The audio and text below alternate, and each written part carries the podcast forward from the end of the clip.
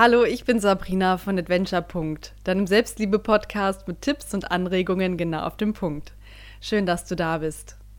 Wenn du gerade Liebeskummer hast, dann ist diese Folge genau das Richtige für dich. Denn heute zeige ich dir, wie du mit deiner Enttäuschung klarkommst, dass du abgewiesen wurdest. Ich zeige dir, wie du wieder in deine Kraft kommst und dein Selbstvertrauen zurückgewinnst. Ich freue mich, dass du dabei bist.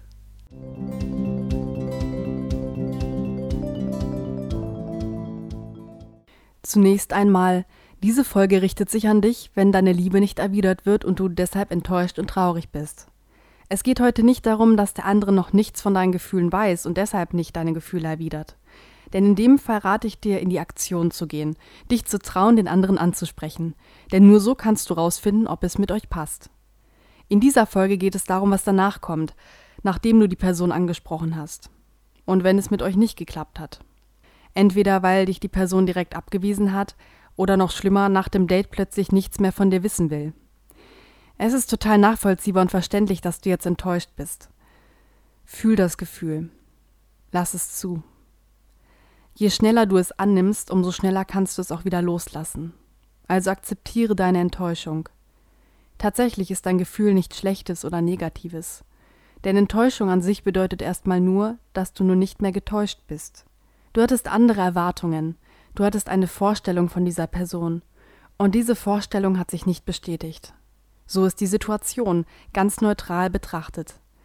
Das ist auch schon Schritt eins. Wenn du ein unangenehmes Gefühl hast, wie deine Enttäuschung und Trauer, nimm eine Beobachterposition ein.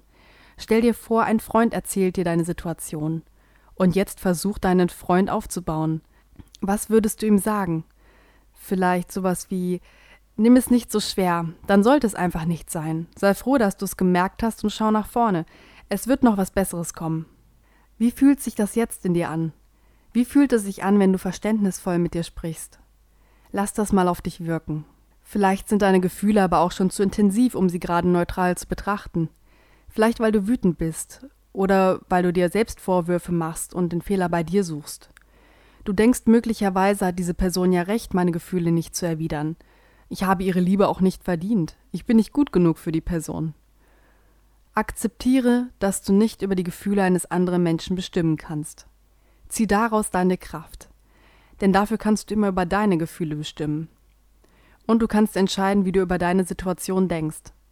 Du bestimmst, was du glaubst. Und willst du wirklich einem anderen Menschen so viel Macht über deine Emotionen geben? Willst du deine Zeit wirklich damit verbringen, dich selbst schlecht zu machen oder wütend zu sein? Zeige dich so, wie du bist.